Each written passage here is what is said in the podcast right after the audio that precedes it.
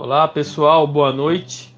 É, é, mais uma live agora falando de um tema extremamente importante, que é educação antirracista. Hoje eu convidei aqui o colega Álvaro, companheiro de, de trampo. A gente entrou no mesmo dia na prefeitura de, aqui de São José dos Campos. Né? A gente se conheceu lá no, no dia da, da, da, das, da, inscrição, dos exames, tudo mais. Né? Então a gente é, já está um tempo aí é, trabalhando junto. E coincidentemente fizemos a mesma faculdade também, né? Então a gente tem, não nos encontramos lá, mas né, temos um tempo, é, espaços aí de convivência. É, e hoje eu chamei o Álvaro para a gente conversar um pouco sobre educação antirracista. Né? E acho que é um tema premente, não é hoje que é importante, ele sempre foi importante no Brasil, mas as atuais notícias, né, não só no Brasil, mas no mundo, faz com que a gente é, é, perceba a urgência desse tema na realidade. Né? Então, não é a, apenas a educação antirracista, mas o, o racismo né, e o antirracismo no mundo inteiro. A gente tem que compreender como que isso funciona. Né? A gente vai conversar um pouco aqui, pensando um pouco na estrutura do racismo. A gente fala rapidamente sobre racismo estrutural e vamos para o campo educacional, pensar o quanto isso afeta na, na, na sala de aula, nas escolas, nos sistemas, nos modelos de ensino. E vamos pensar um pouco também em algumas propostas, algumas ações para isso. Né? É, então, vou passar a palavra para o Alvo para dar um salve para todo mundo, né? e depois a gente começa a conversa. Então, boa noite, Paulo, boa, tudo, boa noite a todas e todos que nos escutam. Fico feliz de você ter me chamado aí para conversar um pouco. Como você sabe, por me conhecer, quem me conhece sabe que esse tema é muito importante para minha existência, né? É, e como eu não separo a minha experiência profissional da minha vivência individual, eu acho bacana a gente conseguir aí externar um pouco das nossas poucas certezas e muitas dúvidas sobre todos os caminhos aí que a gente percebe que estão em jogo na, na nossa sociedade, né? É, ainda estou sobre o impacto da. Eu assisti o, o, novo filme do Spike Lee ontem, que é o Destacamento Blood, né? O Five Blood é, depois a gente pode tentar linkar o que eu vi. Eu tô, ainda estou ainda digerindo o filme. Lançamento num período mais brabo, né, dos últimos desde 68. Eu comparo o que está rolando agora em 2020 com maio de 68. É, mas a gente vai ter tempo aí de, de, de mexer com os neurônios aí e ver o que a gente pode chegar de conclusão, né? Ô, antes de a gente começar, cara, a gente tem aqui um, a praxe nas lives é dar boa noite para as pessoas, né? E as pessoas vão dando boa noite para a gente também. Então aí, ó, meu irmão, o Fábio, né? Dando boa oh, noite. legal. Giseli, companheiraça é, nossa. Casal 20. Casal, casal 20 lá. Ex-alunas, né? Caramba, Bruna, meu. a gente vai encontrando a galera. Esse aqui é, é a minha aluna no, no, no, no Sônia Maria né? A Lúcia, companheira nossa lá da secretaria. Lúcia. E aí vamos. A gente vai, mano, vai encarando, vai encontrando uma galera, né? A Lucia com saudade de você. Legal, pô, quanto tempo. A Estela Mares, companheira nossa, a Carla Oliveira. Quer dizer, a gente vai nas lives reencontrando virtualmente algumas Legal. pessoas, né? É... Pessoal, então na, na, semana passada eu fiz uma live com o Adriano Bueno e a Gláucia é, dois militantes do movimento negro, Adriano de Campinas e a Glaucia de Uberlândia. E a, o meu objetivo foi traçar um pouco do, do, da lógica do que, que é o racismo estrutural. Né? E é muito interessante, duas pessoas do movimento negro, duas pessoas negras, então, que vivenciam e que, que, que sofrem no corpo né, o que é o racismo estrutural. Então, é, é muito bom é, para todo mundo, né? Ouvir, né, dessas pessoas o, o que é o racismo estrutural, o que é essa, essa esse grande problema no, no, no país, né? Não quero aqui usar, né, tomar a fala né, deles, né? Mas acho que como foi uma aula para mim, apesar de, de, sempre estudar e, me interessar por isso, é, mas com, sempre que eu escuto pessoas do movimento negro, pessoas negras que, que sofrem no corpo o racismo, eu tento tentar entender o que é racismo, né? Porque eu não sofro. Né? Então é o, o, eu né, tento entender o que é o, o sofrimento que o racismo causa. Né? E o racismo estrutural, então, ele é uma coisa baseada, uma coisa construída, né? Existe no mundo inteiro, mas no Brasil né, por conta do, do histórico escravocrata, né, colonialista que nós tivemos, o latifúndio escravocrata que divide as pessoas, né, de acordo com sua cor de pele, né, sua origem, né, e criam estruturas dentro da sociedade que são racistas. Então, algo que é muito importante né, no combate ao racismo é entender, sim, que indivíduos, pessoas, são racistas, mas que além desse, dessa questão que é chamada de uma questão até mesmo patológica do racismo individual, né, não basta combater a ação individual do racismo. A gente tem que combater a ação estrutural, primeiro institucional. Né? Então, a escola ela é racista, se a gente for analisar é, é, minuciosamente, nem precisa ser tão minucioso assim, né, Álvaro? Né? Mas a escola é racista, a polícia obviamente é racista, né? o sistema judiciário é racista, né? As estruturas do governo em todas as suas instâncias são racistas. Então nós temos um racismo institucional e isso constrói uma estrutura na sociedade que ela é racista por si. Então é o comentário racista, né, que fala, não, mas é só uma brincadeira, né, é um indivíduo negro que ele é mal visto ou ele é imediatamente é, taxado como suspeito de qualquer coisa. Né? Basta ver a quantidade de pessoas negras mortas pela polícia recentemente, ou melhor, desde sempre no Brasil. Né? É, então, é sempre essa lógica. Né? Por que, que a pessoa negra ela é taxada como suspeita de um crime? Por que, que uma pessoa negra, quando entra num ambiente comercial, seja um supermercado, uma farmácia, um, center, um shopping center, é, é, é, o segurança já começa a vê-la? Isso é o racismo estrutural que nós temos no Brasil. Né? Claro que a gente podia ficar aqui horas e horas aprofundando isso, mas o objetivo é saber que o Brasil ele é um país é, estruturalmente racista, né? e isso faz com que pessoas negras não tenham as mesmas condições de vida que as pessoas brancas. Ponto. Né?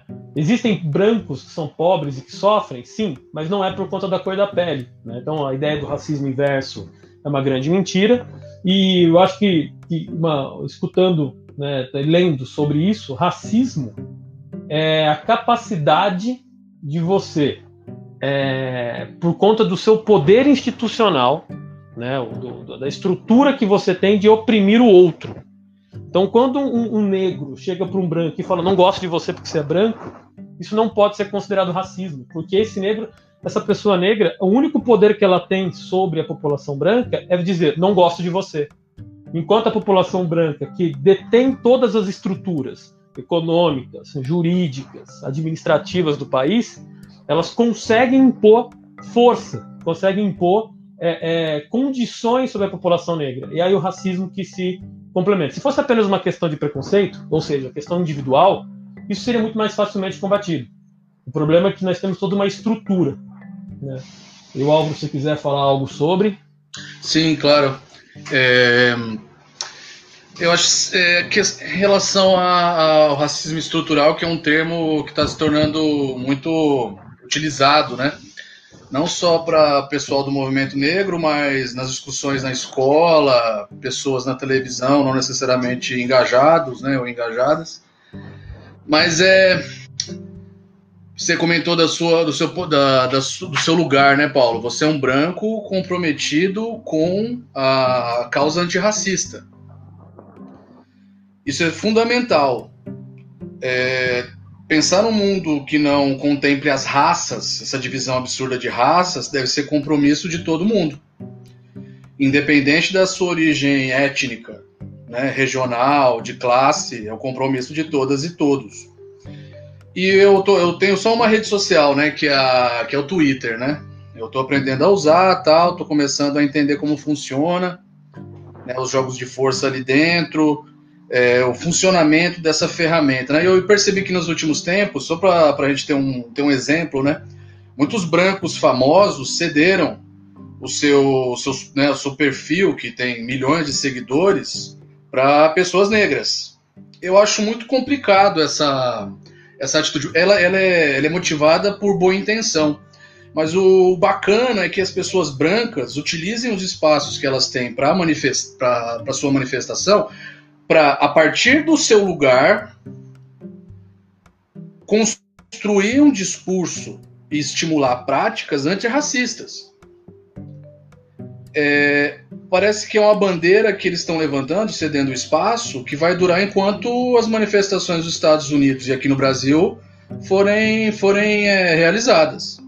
Então, primeiro, o primeiro ponto é esse: a luta antirracista é compromisso de tem que ser compromisso de todas e todos, sejam eles é, é, originários da terra, negros, é, mestiços, brancos, etc. E sobre a questão do, do conceito de racismo estrutural, né? tem um livro para quem, né, quem quer se, se, aprofundar, que é do professor Silvio de Almeida. É um professor, se não me engano, ele era do Mackenzie, hoje ele está na Duke, lá no sul dos Estados Unidos. Ele é um advogado, filósofo, ele é, ele é presidente da, de uma organização, organização Luiz Gama, né? Aliás, a minha companheira aqui, Daniela, lembrou, Hoje é, eu nasci, hoje, dia 21 de junho, é, é, o dia, né, o mês em que o Luiz Gama e também o Machado de Assis nasceram, né? então, só para deixar essa lembrança. Mas então, o, o Silvio de Almeida ele é muito, é, muito lembrado quando a gente vai tratar da questão do racismo estrutural.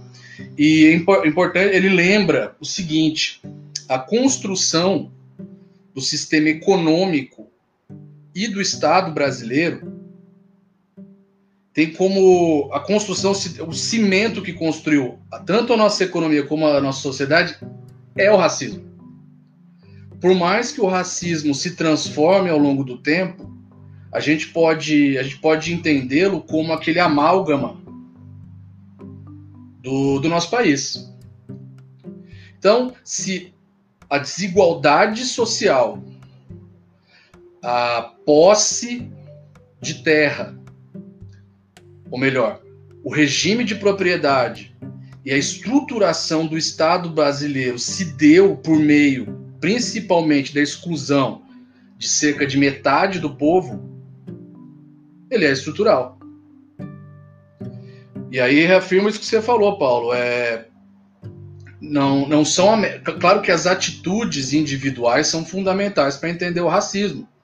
Mas a a, a, a, vou chamar aqui de genética das, estruturas, das instituições brasileiras e as práticas institucionais brasileiras se dão principalmente por meio do racismo. Não vou citar a questão de gênero aqui, que não é o nosso, o nosso foco. E entre as instituições, você destacou a polícia, mas tem a, outras instâncias da justiça, você tem os meios de comunicação de massa, os novos meios de comunicação de massa, as estruturas religiosas históricas do nosso país, e a gente tem a escola. Então, é, o nosso foco, pelo, né, pelo, pelo que você me deu a entender aqui, é a gente entender como a instituição escola, o espaço formal de educação, reproduz o racismo institucional. Eu acho que é isso que a gente tem que pensar, mas nunca descolar da nossa estrutura econômica, da nossa estrutura estatal e as suas relações de poder. É, fazendo só um paralelo com os Estados Unidos, né? Você tem alguns intelectuais dos Estados Unidos, tem o, o Cornel West, por exemplo. O Cornel West, ele está dando uma série de entrevistas, né? Eu vi uma da CNN outro dia, ele falando sobre a questão da, da, da falência do, do, desse modelo de, de, de, de Estado e esse modelo social que é o que a gente está vendo nos Estados Unidos. E a gente vive essa falência aqui de uma maneira muito mais poderosa. Por quê? Nos Estados Unidos, a gente tem de 11% a 13% de população afro-americana. No Brasil, a gente tem chega de 52% a 54% de população de origem africana. Então, o volume de pessoas alijadas do processo decisório, de propriedade, de, fru de fruição estética, de, de, é, é, de ensino formal, é uma operação muito mais violenta. Não é à toa que você citou a questão da polícia, a polícia que mata cinco, seis vezes mais é, o povo preto do que nos Estados Unidos. São dados, apesar de quererem tirarem dados né, dos relatórios dos direitos humanos, a gente sabe que isso aconteceu. Ah, e outro detalhe: durante a pandemia, o número de mortes causadas por conflito com a polícia brasileira aumentou pra caramba. Isso é estranho, né? Porque as pessoas circulam menos, etc. Mas então, acho que então, a gente deve sempre relacionar a escola a um todo mais complexo, né? A gente tem 500 anos de extermínio de populações originárias, 500, 350 anos de exploração e assassinato em massa da população afro-brasileira. E mais, por mais que todas as resistências, a gente vai falar de resistências, etc., também é uma palavra muito no, no, na moda, né? Mas é, como se deu né, e como se dá, como se reproduz essa, essa eliminação física e simbólica de mais da metade do brasileiro na escola. Né, Paulo? Acho que a gente pode começar, talvez, ir por esse caminho, né? É, que, que, que é uma educação antirracista, né? A quem, é, é, é, ela é um compromisso dos professores de ciências humanas, de história principalmente, ou é um compromisso de professores, que são os verdadeiros e únicos especialistas da educação, porque quem está em chão de sala é esse que é especialista em educação. Chão de sala, não é, não é, é, é de propósito a expressão, chão de fábrica, chão de sala, né? Só que a gente não quer que as escolas sejam a fábrica, né? Mas aí a gente pode ir por esse caminho depois. Mas assim, é um compromisso só dos professores de ciências humanas e de história principalmente, ou é de todo o conjunto de educadores e educadoras que estão na unidade escolar. Eu considero educador e educadora pessoa, o profissional da limpeza. Ele é educador, educador. Pode não ser formado, mas os seus, a sua prática, o seu convívio, o que ele faz ou deixa de fazer na escola, ele tem um impacto muito grande na formação da, da, da criança e do adolescente que está com a gente. O profissional, a profissional da secretaria, profissional, a profissional da segurança patrimonial da escola, porque no, na nossa rede municipal a gente tem seguranças patrimoniais. A relação que ele estabelece vai desde o uniforme dele, da postura dele, que lembra um outro profissional de segurança. As estagiárias, os estagiários, sejam eles de pedagogia ou de informática, qual compromisso? Veja que é muito mais que professor. Como um ambiente escolar formal, coloca a educação antirracista como um princípio fundamental da formação do ser humano. Isso acontece na nossa rede? Acho que é, a gente tem que partir por aí. Existem leis, né? Eu vou, eu vou parar um pouco, vou parar por aí, mas eu acho que é por esse caminho que a gente vai, né? É isso, Paulo. É isso. É, é... Então, é, é muito difícil a gente pensar e tentar resumir essas ideias em pouco tempo, né? E é até difícil também resumir essas ideias ao vivo. uh, mas acho que da mesma forma como não se combate o racismo apenas combatendo o indivíduo racista, também não é o indivíduo na sala de aula sozinho, né? Ou vamos citar o exemplo do indivíduo historiador ou historiadora, né? Professor de história, é, que vai combater o racismo. E não um conjunto apenas de indivíduos também. É, então, acho que além da, da, da, ação individual nossa na sala de aula, que é a ideia do chão de sala de aula, é fantástico, que é né, ali que a, que, a, que a magia acontece, que não tem nada de mágico, na verdade, é ciência, né? é trabalho, né? É, é, é, humano. Tem uma parte, Paulo, tem também aí uma outra discussão. Tem essa parte técnica, né? Mas tem, tem o Deleuze fala que a nossa ser profe... dar aula, né? Ou vender aula, ele, a aula é irmã do teatro, né? É, porque você ensaia antes, Sim. você não tem o controle total do público. Público. Você, por mais que ensaie. Como? É um improviso. A questão do improviso é fundamental. Você tem uma estrutura montada na sua cabeça, ali na, no palco, né? Você tem um palco ali, às vezes você tem o tablado e tal, mas é, a diferença fundamental do, do teatro é essa relação muito mais intensa com o conhecimento científico, né? Uhum. E não com o terraplanismo. É, hoje eu estava conversando com o Álvaro antes de a gente entrar aqui, é, o, o, quanto que o terraplanismo hoje ele virou um paradigma, né, da sociedade. Tipo, é mais um paradigma de como pensar o mundo, né? Você tem os paradigmas científicos e os paradigmas terraplanistas, né? Tá difícil. Tá difícil. Ele, o terraplanismo virou adjetivo. Tipo, infelizmente, estamos vivendo nesse tempo. E aí, aí voltando... você estava falando da questão do indivíduo, né, na sala de aula, né? Isso, é. O, o, Claro que o indivíduo tem uma ação super importante, né? Que é o indivíduo ali no contato com os alunos, é nosso trampo ali com, com os alunos que vai fazer é, é a coisa acontecer. Só que não adianta apenas um único indivíduo né, tá ali lutando, por mais que isso seja fundamental, né? O próprio Deleuze fala, né, da questão da educação, que a sala de aula é o buraco do cachorro, né, cara? É o lugar da resistência, é a toca onde a gente vai lutar contra aquilo que está posto. Mas se eu quero realmente ter uma educação antirracista, não basta, claro, é essencial, mas não basta ter ação individual né, da, contra o racismo. As estruturas têm que ser nesse sentido. E aí a gente vai para a rede aqui de São José, que eu acho que é a nossa intenção conversar um pouco sobre a cidade, é, o como que a, a rede de educação de São José dos Campos se moldou para não ter uma educação antirracista. Pelo contrário, é uma educação hegemônica. Né, uma educação que, que tem um, podemos dizer uma cor de pele, né? Mas assim, é, é para um determinado público, para um determinado sentido, né? É, então nós temos aqui lógicas desde o período ditatorial, né? então a nossa educação, a rede municipal, ela vem se consolidando desde o período ditatorial, né? Cidade de São José dos Campos com interventores municipais, né? então os prefeitos eram indicados pela, pelos, pelos, pelos governadores militares, né? pelos presidentes militares, eram militares também, então, nossa rede ela se, se constituiu dessa forma.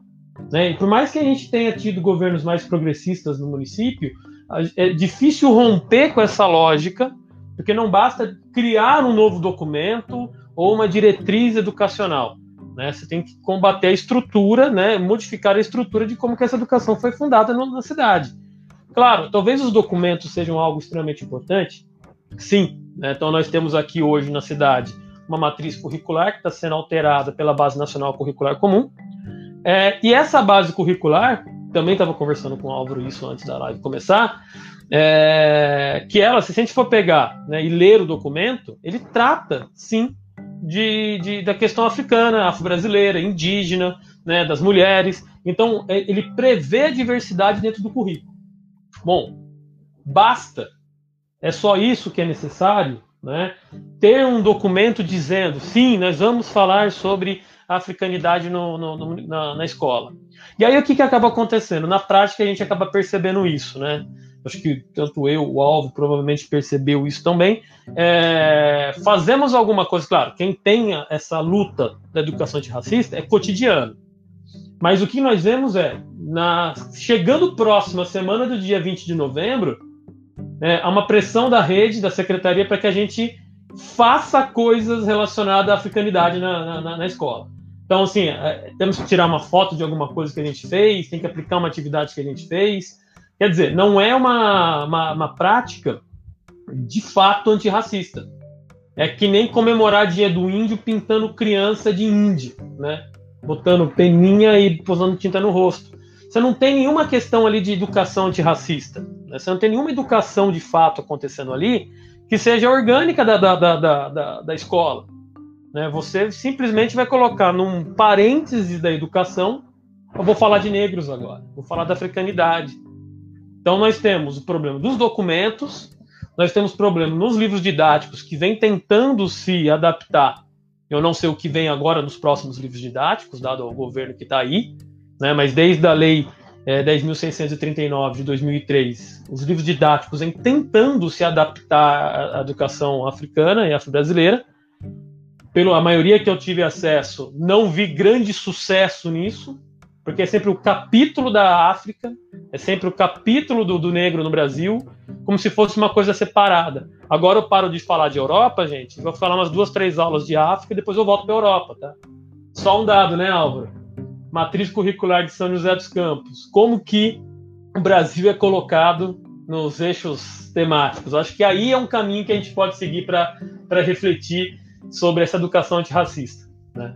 Você pode responder isso para a gente.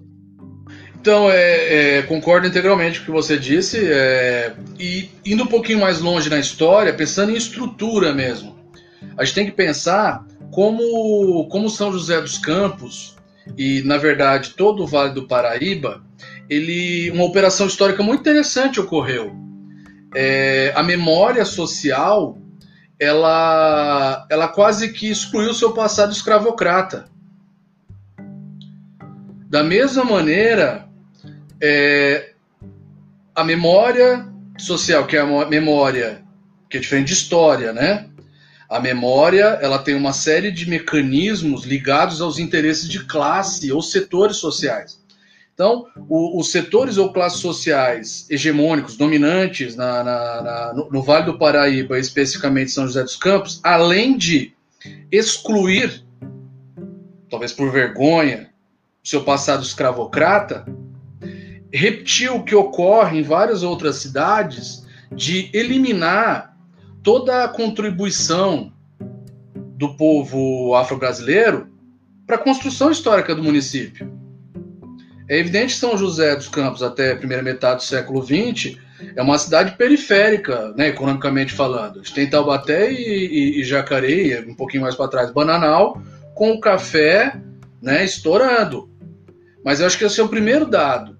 Então, há toda uma memória histórica com verniz, isso a partir dos anos 80, uma produção dita historiográfica, né, que tenta valorizar determinadas supostas fases de desenvolvimento de São José, que nunca destaca o, o povo preto, tão poucos trabalhadores.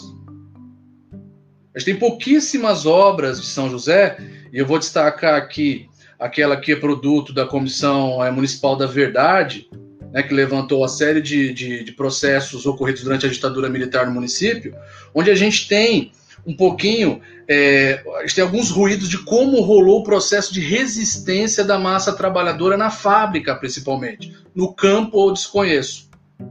Mas também nas fábricas, no, no comércio, na pecuária, na agricultura familiar, o trabalhador negro, o trabalhador, a trabalhadora negra tem um papel fundamental no desenvolvimento de São José dos Campos. A gente tem uma série de movimentos que ultimamente tentam é, é, é, é, trazer isso à tona. Né? A gente tem movimentos de intelectuais negros e negras, ligados ou não a partido.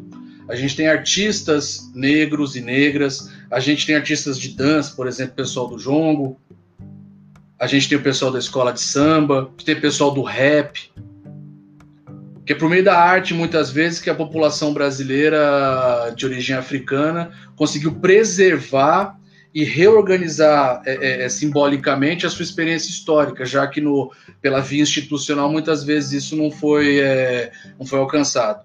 Então, em relação à questão da educação, então todo esse processo de esquecimento da participação do povo preto na construção do Vale do Paraíba, mais especificamente São José, reflete na instituição escola em São José.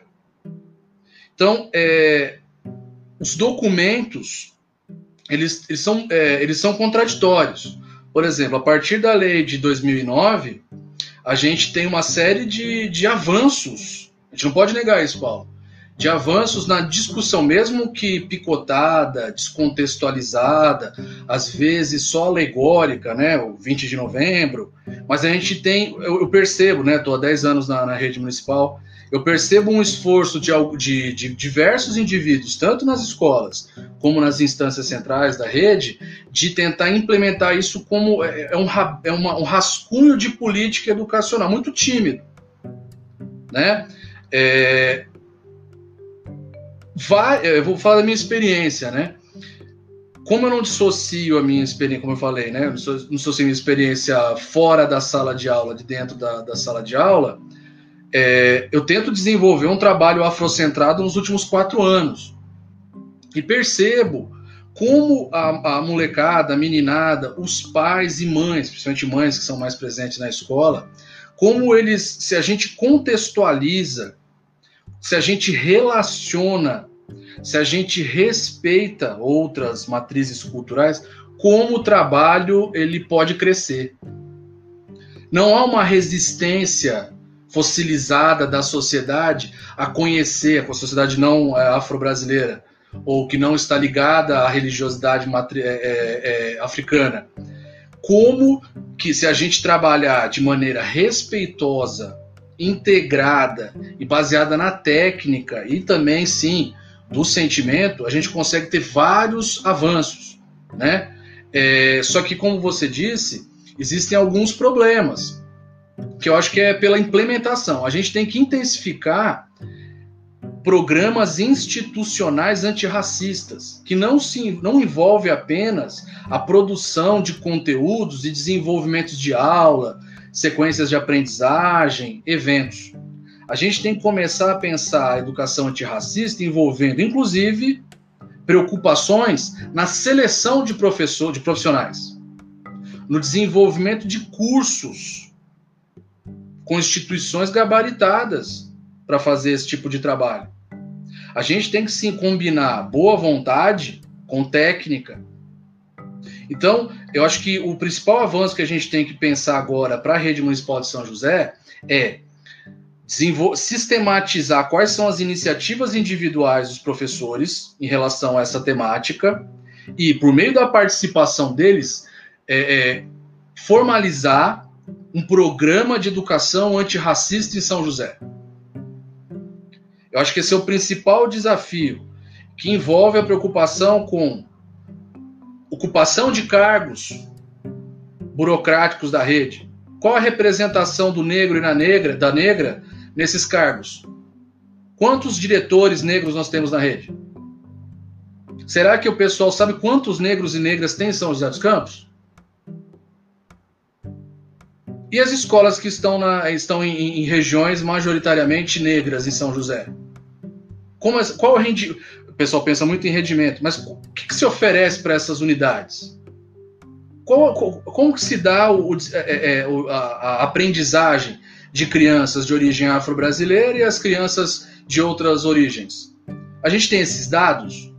Ou a gente fica nadando no vazio? Então, acho que ao estabelecer como compromisso o estabelecimento de um programa de educação antirracista em São José, a gente tem que pensar além da sala de aula. É fundamental, claro, a educação de crianças, jovens e adultos, mas a gente tem que pensar em levantamento de dados, sistematização de dados da nossa rede com a temática étnico-racial, formação continuada não só de professores, secretarias de cada unidade escolar, como se dá a autodeclaração? Como que isso ocorre? Demais funcionários serem integrados em processos de formação contínua, porque todos e todas são educadores dentro do espaço escolar. Qual é a preocupação com as estagiárias nessa temática? A gente sabe muito bem como ocorre a formação inicial. Então, eu acho que, que, que a gente tem que pensar é, nesse processo histórico de, apaga, de, de, de apagamento da história afro-brasileira no Vale do Paraíba, em São José, a gente tem que pensar como se deu essa, é, esse lapidar do trabalhador de fábrica em São José, quais representações, esse trabalho teórico, intelectual, Paulo. Mas isso eu acho que é fundamental para a gente chegar num programa e aí sim entender a nossa rede, como se dão essas relações. Né, uma, uma, é uma, é, que tipo de profissional a gente tem? a maioria é negra, é afro-brasileira, é branca. Se a maioria branca, ela representa, é proporcional ao que é na sociedade. Qual, quais são os, os ruídos, o, né, os curtos-circuitos que tem nessas, nesse tipo de relação? Eu reafirmando isso, não é só dentro da sala de aula, vai mais. Profissionais e a própria história da, da cidade, né? Então, é, é, é, muito louco isso, cara, da gente analisar. É, assim, e, é dessa forma que a gente tem que fazer. A qualidade da educação, a estrutura educacional do município, do estado, federal, que seja, está relacionado ao entorno, né, à cidade como um todo. Né? E aí o que nós vemos, por conta dessa, desse apagamento da população negra na história da, da, da região, né, de São José dos Campos, né, uma região que foi, aqui não, né, mas o Vale do Paraíba, centro produtor de café, né? E se a gente for pegar no século XIX, o volume de, de africanos que foram trazidos escravizados para cá, né? e do nada parece que esse povo foi apagado. E detalhe, né, então... né Paulo? É, São José era, era, fazia parte da, da, da, das conexões econômicas escravagistas. Sim. A produção de leite, a produção de carne, de couro, a questão do arroz, que é finalzinho do século XIX, começo do XX. Então, por mais que não tiver, tivéssemos lavouras né, escravocratas, São José ela está conectada a essa economia desde lá do século XVII, né? Como entreposto, né, micuins, tem uma série de, de, de, de, de então isso não se estuda, aliás, na região, né? Porque sim, sim. A, é, um outro problema, Paulo, é a ausência de instituições públicas de ensino superior ligadas às ciências humanas. A gente sempre discutiu isso. A, a cidade está num momento de transição, uma era dita industrial, que nunca se completou e sempre foi contraditória, para uma era que eles falam que é de serviços. E qual o planejamento da cidade em relação a isso? Só trazer cursos de medicina particulares? Só trazer é, é, faculdades de ditas de tecnologia? Todo mundo sabe que a ciência de base e a ciência de, as ciências humanas são fundamentais para qualquer desenvolvimento municipal ou regional. Qual o planejamento em relação a isso? É, é, eu não vejo, não vejo no momento isso, né? Não vejo nenhum planejamento em relação a isso. Então, isso está sobretudo ligado à formação de professores que vão atuar na rede municipal. A gente não tem essa preocupação de trazer para a cidade universidades públicas que tenham como tarefa princípio a formação de educadores. A gente deixa isso tudo na mão, quase sempre, de instituições privadas com ensino à distância. Isso, isso também incide na qualidade e etc, né? É, e aí a gente, não só em São José, como na região como um todo, né? Então, no, do Vale do Paraíba, a gente não tem nenhuma instituição pública de formação de professores. Né? Então, quem vem né, são formados na USP, na Unicamp, na Unesp, que é o nosso caso, né? mas é, eu sou aqui da cidade, você veio de outra, Álvaro, mas sim, é, somos estrangeiros, como se fosse né, na, na, cidade. Então, realmente, não, não se pensa a cidade de São José dos Campos como também uma, um centro, né, como qualquer outro centro urbano, que há uma necessidade de se pensar as relações humanas, se pensar as práticas, é, é, que não que as relações tecnológicas também não fossem relações humanas, mas essas relações sobre as dinâmicas sociais, né, históricas, é, é a sociedade como um todo. E uma coisa que eu percebo muito evidente aqui na cidade, Álvaro, é o quanto nós temos uma cidade que é dividida em duas. Né? Então, nós temos o espaço né, geográfico da cidade e ela, é, é, é, ela mescla uma cidade que é observada, que é vista, que ela tem toda uma estrutura para ela, e aí a gente pode pegar hoje um novo símbolo para essa cidade, que é a Ponte Estaiada, né, que é o arco da inovação, e aí vem a lógica, né, a questão da vocação de São José, eu adoro discutir isso, é, é a questão da vocação de São José para o empreendedorismo, como se cidade pudesse ter vocação para alguma coisa, né? Até a palavra vocação é uma coisa que eu questiono, mas não vamos entrar nesse assunto agora. É, então nós temos aí essa coisa do, do então, inovação. Paulo, eu acho muito, muito bacana você lembrar isso aí, porque é uma questão de da autoimagem que a cidade tem, né? De si própria. Sim. Que é uma autoimagem, né? Então é de si própria. Mas é, é essa autoimagem, ela, ela inclui o empreendedorismo, mas ela inclui o quê? A cidade é homogênea racialmente, teoricamente. Então, o empreendedor é branco, é homem e é branco. Eu não vou, nem vou, é, como você mesmo disse, não vou discutir a questão do empreendedorismo, né, que ah, já estamos na segunda geração formada com essa lógica de empreendedorismo. Só um, um comentário aqui, ó. O Paulo Rodrigo Júnior fez exatamente esse comentário. Infelizmente, vivenciamos uma educação hegemônica, voltada para a elite, que não pensa na diversidade de aluno em cada comunidade. É, é isso. Nós temos Sim. uma educação que ela é voltada. Eu trabalho numa unidade que, que a imagem que a sociedade tem dela é uma, é uma de uma escola que tem um público homogêneo. Só quem não trabalha no chão da sala pode ter essa ideia. Toda escola, independente do bairro, se é escola pública, você tem como característica, como pressuposto básico, a diversidade. Mesmo que ela está instalada num, num, bairro teoricamente de classe média, você tem alunos que vão para a Europa e se tem alunos que estão lutando pela sobrevivência básica. Então, todo esse pensamento é, hegemônico, é, ele visa simbolicamente eliminar a desigualdade e a diversidade. São coisas diferentes. Enquanto nós tivemos uma autoimagem da cidade, uma autoimagem da rede de homogeneidade, a gente vai prejudicar enormes contingentes de, de, de alunos, não é só na inserção no mercado de trabalho. Estou falando da felicidade, que envolve muito mais do que trabalho. Questão de reconhecimento de si, de valorização das suas características, da, da, da, da sua autoimagem.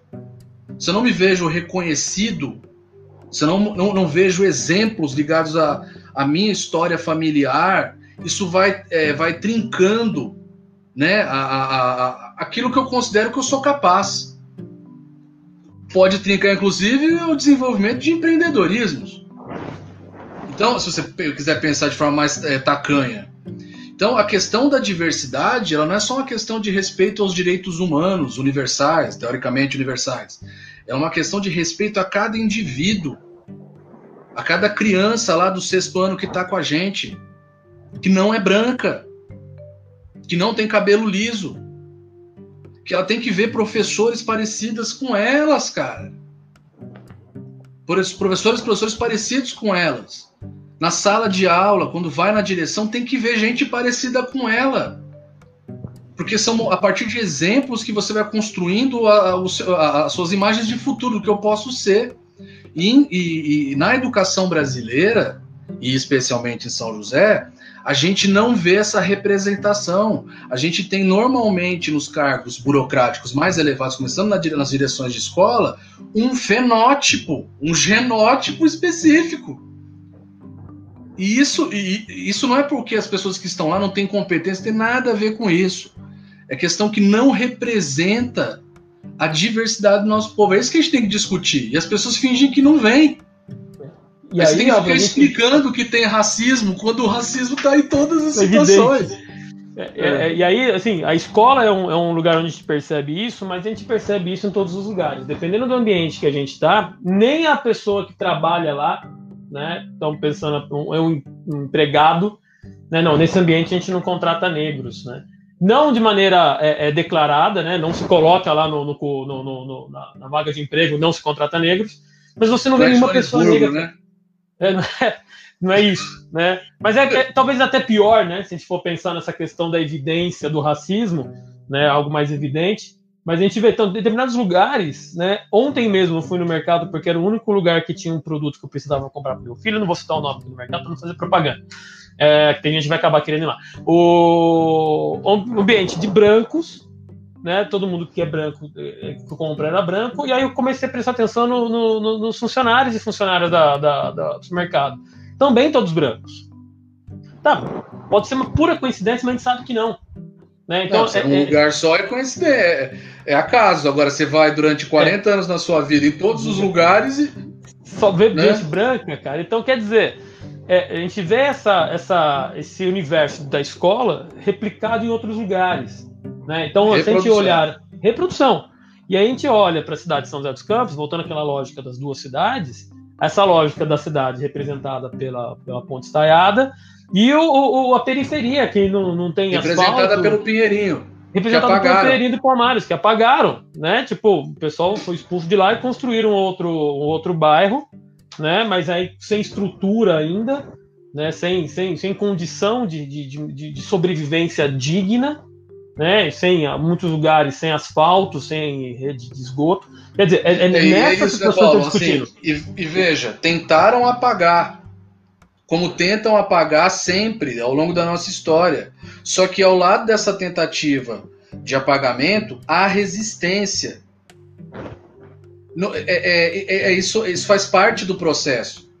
E é muito louco que você falou a questão. Vê como que. Eu não sei se aqui é mais ou menos racista no Brasil. Não sei, não tenho como né, avaliar isso. Eu sei que o processo histórico brasileiro, pelas evidências que eu tenho, evidências, não é terraplanismo, as evidências, o volume de pessoas negras, né, misturadas, é tão grande, né, nós somos o maior país africano fora da África, é, exigiu das instituições e da estrutura econômica do Brasil respostas muito mais violentas.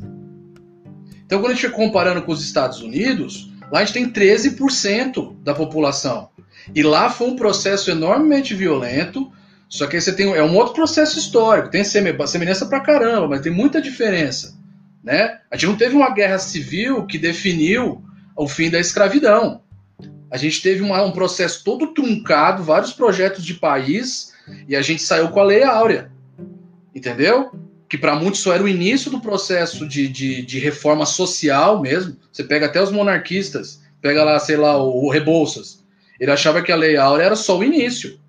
E que você teria reforma agrária, você teria instituição do ensino público. Só que Então, a gente, imagina, Paulo, o grau de a gente e o grau de violência é tamanho que a gente tem que ficar provando que tem racismo, cara. Porque, assim, é o, a, a, violência não é só física com né, os corpos pretos no chão. É uma, é, é, esse apagamento é tão violento que as, as, muitas pessoas falam: você está viajando, não tem racismo aqui, aqui. Então, é isso que a gente estava discutindo sobre o, o, terraplanismo nas coisas, né?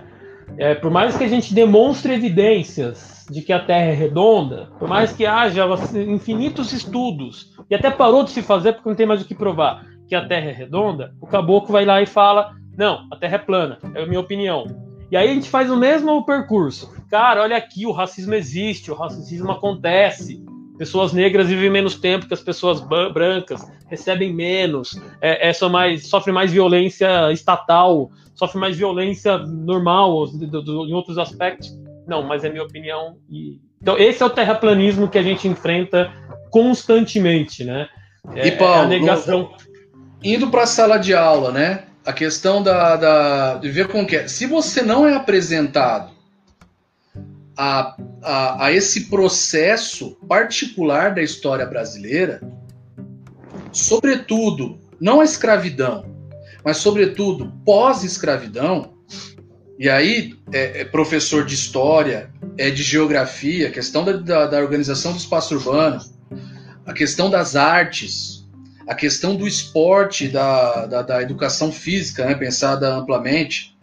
Se você não tem um trabalho de, de, de, na escola que contemple essas características nossas, fica muito difícil você fugir do terraplanismo. Né, pensando nesse modo que a gente está pensando no terraplanismo como uma característica, exatamente, Michel, a representatividade importa.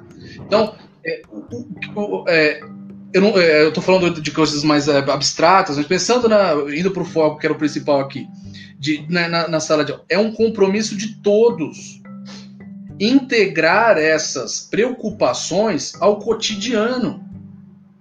Então, no caso de história, né, que nós somos profissionais, a gente vê nos livros didáticos, nos últimos 15 anos, um, um desenvolvimento absurdo dos conteúdos.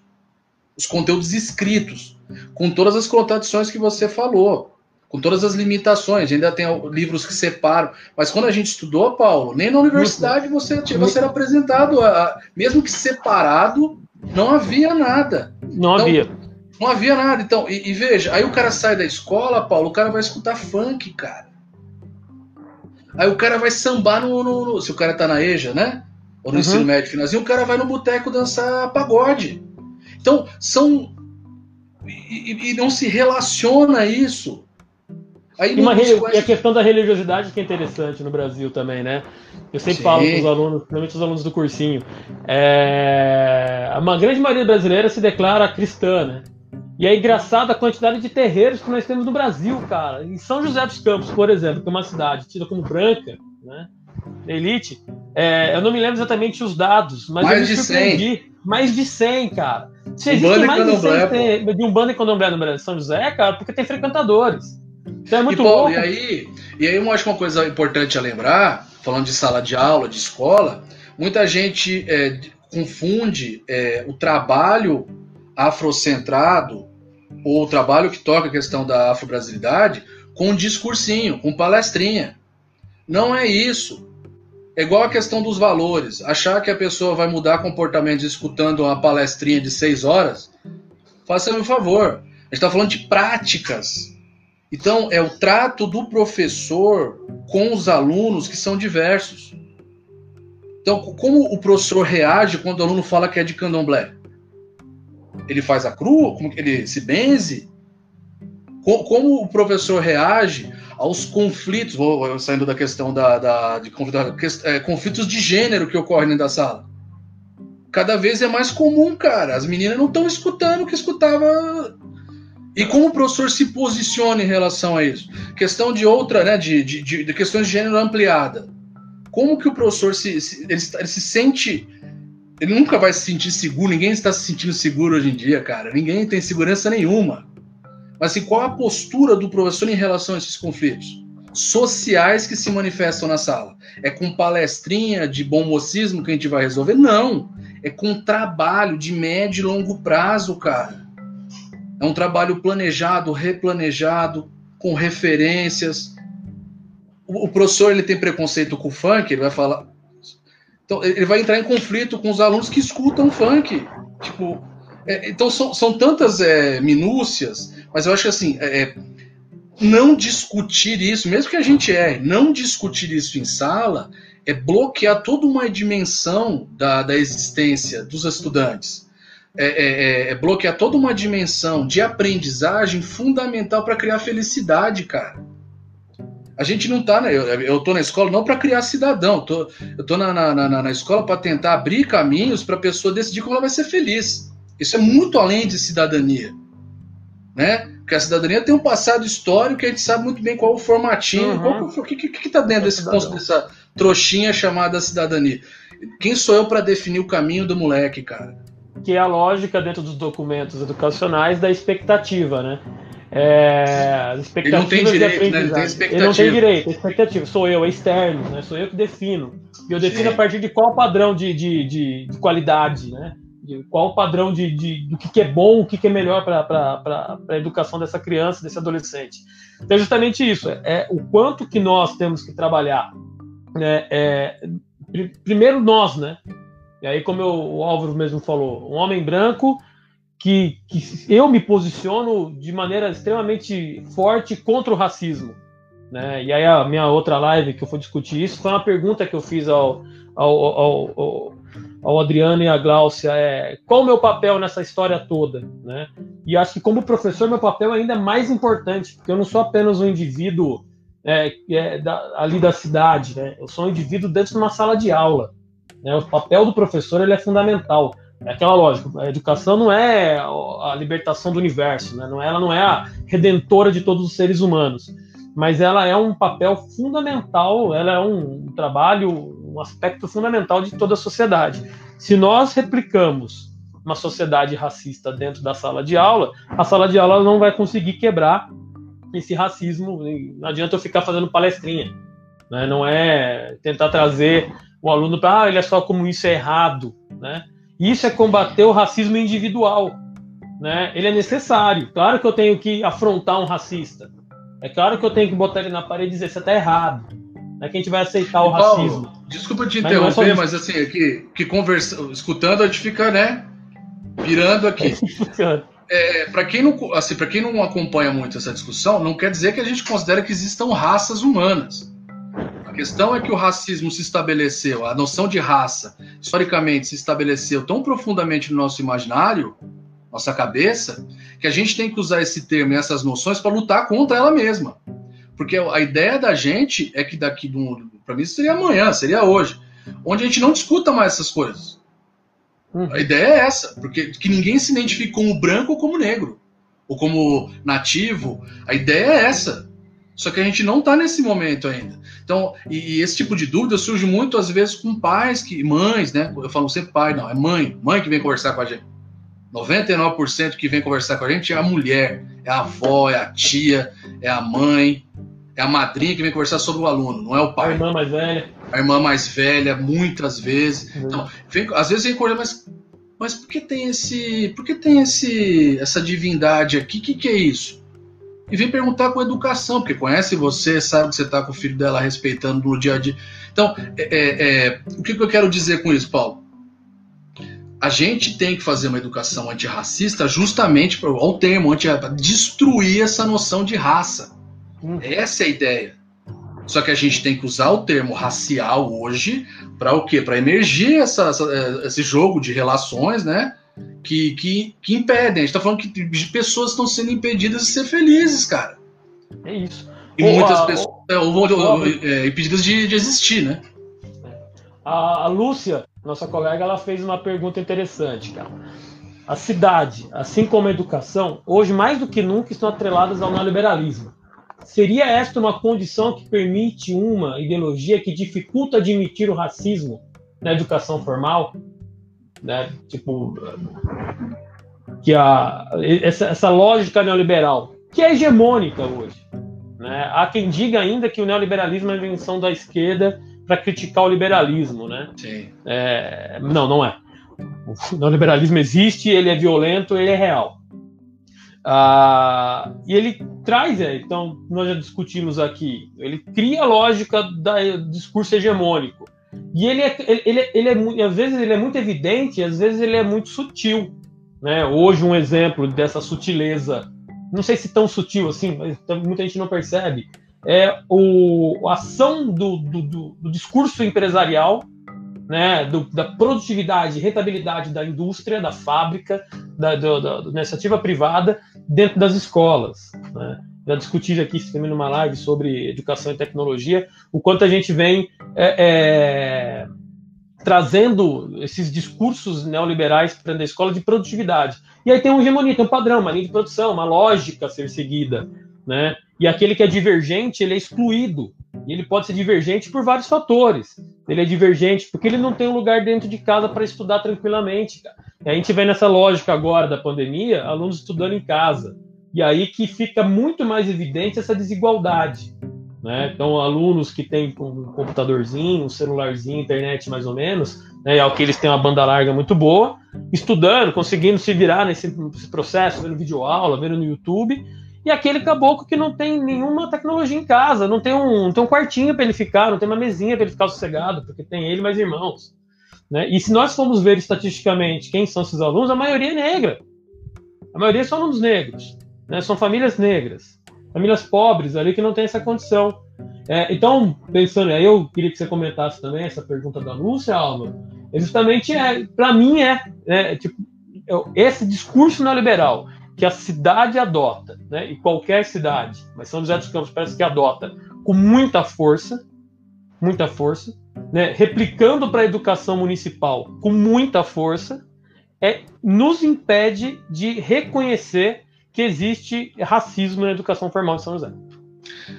É interessante essa questão do neoliberalismo. Lembrando que o neoliberalismo, é, antes disso, o capitalismo não neoliberal que criou a instituição é, escola que nós conhecemos.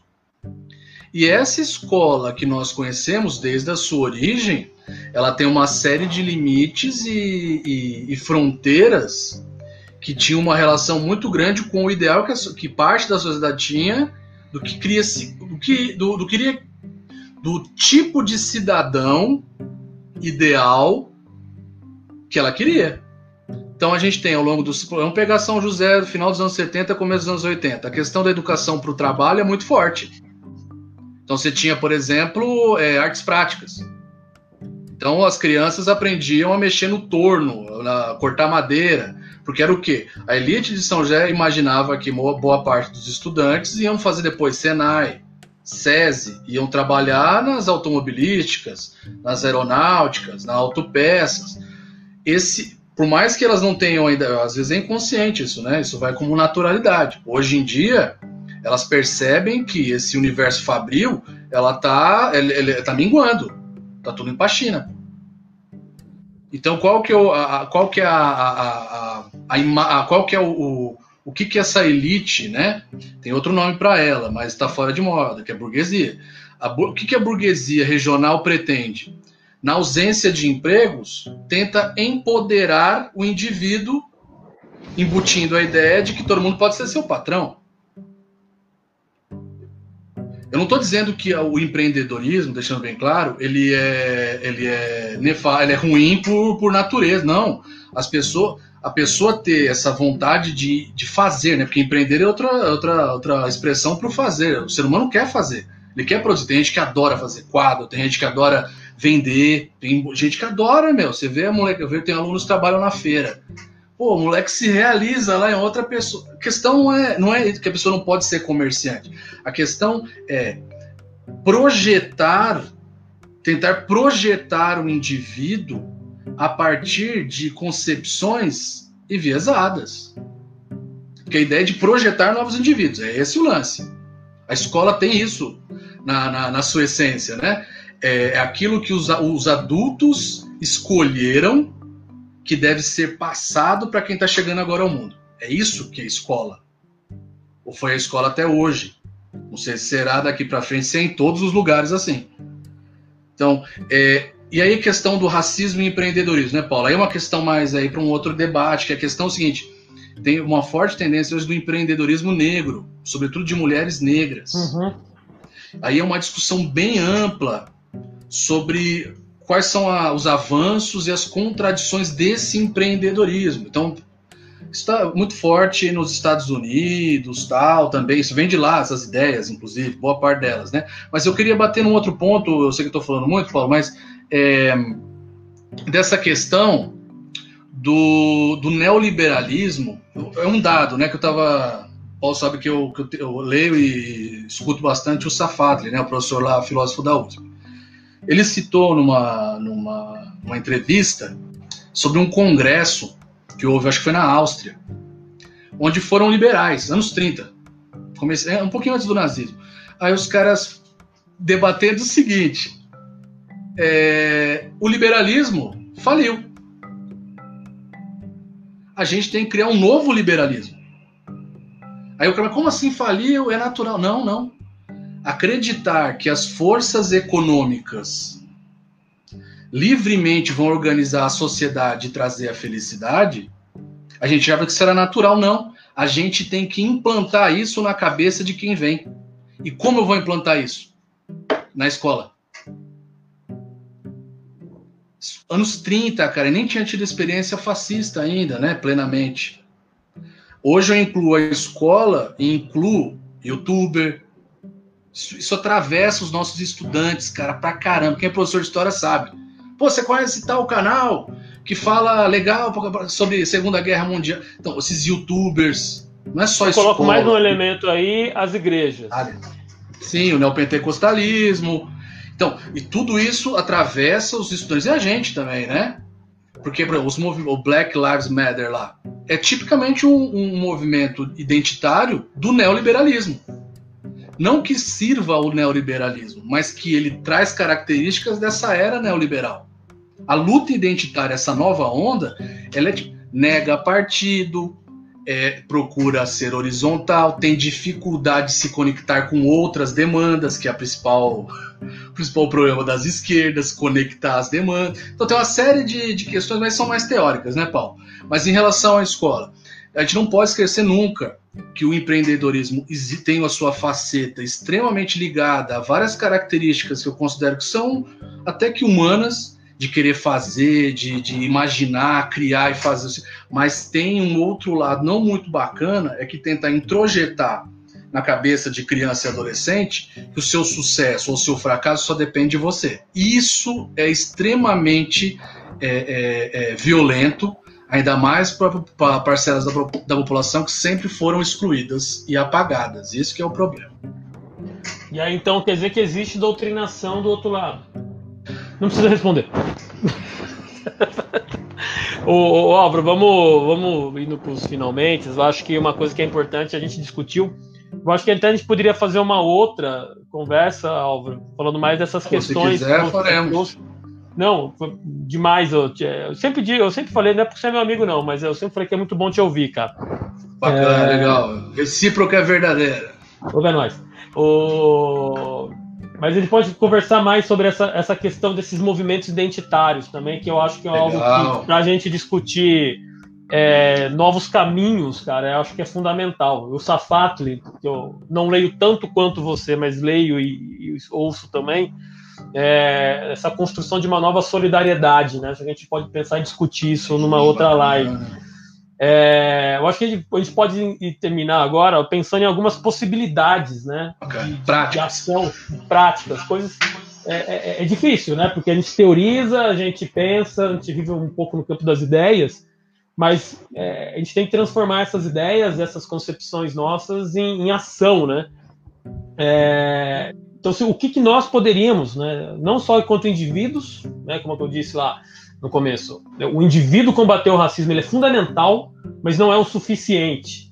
Né? Que tipo de proposta para as estruturas, né? claro que isso é médio e longo prazo, não vai ser de uma hora para uma noite para o dia que isso vai acontecer, mas que tipo de, de, de ações de mudanças estruturais na sociedade, vamos pensar em educação em São José dos Campos, né? então esse, esse universo local, a gente poderia tomar né? Eu penso, né, como uma ação muito importante, que Secretaria de Educação, então, que é se posicionou como um, um, uma, uma, uma, condição, uma instituição central da lógica educacional joseense. Apesar de eu defender que a secretaria devia servir as escolas e não o contrário, como acontece, né, as escolas deveriam, é, a, a, secretaria de educação deveria atender as demandas da escola e não dar demandas à escola, mas já que ela tem essa postura de é, é, centralidade da, da, da, da educação joseense, é ela instituir formações de fato, né? Mas que não seja apenas aquela formação pontual, que não seja aquela coisa, vou trazer um especialista para falar. Não que o especialista não seja fundamental nessa, nessa, nessa caminhada de, de formação, mas que seja realmente uma, uma, uma, uma, uma ação é, é, é contínua de formação antirracista que não seja apenas trazer a história da África né, para os professores. Como a grande maioria, como eu e você, Alvo, nós não estudamos história na África de maneira é, é, é, dentro do, da grade curricular da, da faculdade. Foi o que nós temos depois né, de formados. Os professores. Ele já está velho, né? É, tem 10 anos de rede já. Nós formamos cara. depois da lei, é, antes da lei, né? Antes da lei, cara. É, eu ainda peguei o finalzinho da lei, mas não tinha, não tive aula. Uh, os novos professores, mas eu vejo que isso é uma coisa centrada no professor de história. Então, como que o professor de matemática pode trabalhar, sei lá, etnomatemática? A gente vai conversar com alguns professores Sim, de matemática, eles nunca ouviram falar disso. A gente vai trabalhar com, com, ciências, vai trabalhar então com outros conhecimentos do corpo, outras medicinas, não que a gente vai ter aula de medicina, mas outros conhecimentos de como se entende o corpo humano sei lá, você tem uma gama de, de possibilidades e essas formações elas têm que ser contínuas e constantes.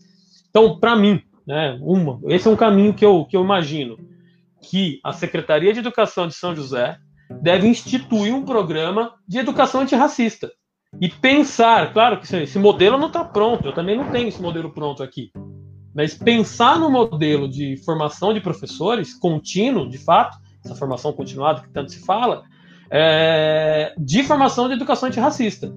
Não só de história da África, que não basta. Né? Claro. É, Paulo, eu acho fundamental a instituição de um programa com esse teor. E eu acho que a gente tem o mesmo, o mesmo volume de energia e recursos que foi dispensado para o programa, por exemplo, o programa Escola Interativa, ou o programa de empreendedorismo da rede, também a, a energia e os recursos materiais no mínimo iguais para esse desenvolvimento da educação antirracista. É, é, eu acho que isso é uma, é, é, é isso é uma urgência. E, e, veja, esse, esse, esse, a questão da formação continuada, que seria um ramo né, desse programa que a gente está pensando aí, uhum. um programa, de um programa antirracista na educação, e incluir na formação não a obrigatoriedade, olha lá, mas que se dê opção para os professores estudarem temas, se aprofundarem em temas que eles acham necessário. Eu acho isso fundamental. Porque se você bola um, um ramo, um programa antirracista, vamos chamar de programa antirracista, é, que inclua diversos ramos da ciência, diversas formas de manifestação artísticas, naturalmente os professores vão se interessar. Uhum. Né? Então, dar opção para os professores estudar. Ó. Então, a gente tem um programa que é isso. Você é professor de arte, você gosta de música.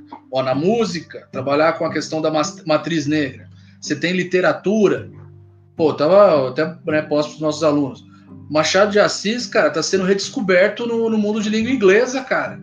Finalmente, eles também estão tendo noção que ele é do nível do Shakespeare, cara. E o, só para comentar, e aí, o, na, na, escola, na arte dessa live, você... nós temos lá o, o Machado de Assis, negro. Pô, então, não é coincidência, né, Paulo? Então, mas aí você chega na escola e você vai ter que debater com algumas pessoas, não necessariamente crianças, que o Machado de Assis foi preto, cara. Você tem que debater. E como 2020 você tem que tentar provar para alguém que o Machado de Assis era preto, cara. Quer dizer que tem alguma coisa errada no, nisso aí. Quando eu mostro pro moleque do, do nono ano, beleza, ele tá, né? Ele tá chegando ao mundo agora. Mas quando você começa, o cara não sabe quem é Cruz e Souza, o cara não conhece Chiquinha Gonzaga. Como você vai estudar a arte brasileira saber quem é Chiquinha Gonzaga, cara? Então, são, são, então é fundamental que a instituição ela tenha uma preocupação com isso, porque se não tiver, a gente não consegue se entender como brasileiro, cara, sendo branco ou não. É, é, é uma das questões mais urgentes, como a preocupação, e aí é um outro assunto, com a professora. A nossa rede é formada por mulheres, cara e parece que não há nenhuma preocupação com as peculiaridades, as características da, da, dessas mulheres na educação, dupla jornada, autorrepresentação, saúde mental, né? Não que nós não precisamos, todo professor precisa ter cuidado de saúde mental, né? Mas a gente tem um, um público majoritariamente feminino, cara, e parece que a gente fica falando de, de, de seres que são cinzas, tipo community, né? né? São cinzas, não tem rosto. A referência bem todo mundo vai pegar. É, depois o pessoal assiste a Community, que é muito bacana justamente discutir essas coisas. Mas, então, mas, é, é, é, então, acho que, Paulo, é, eu acho que a principal pauta da rede municipal, que eu acho, é a institucionalização do compromisso do município com a extinção do racismo.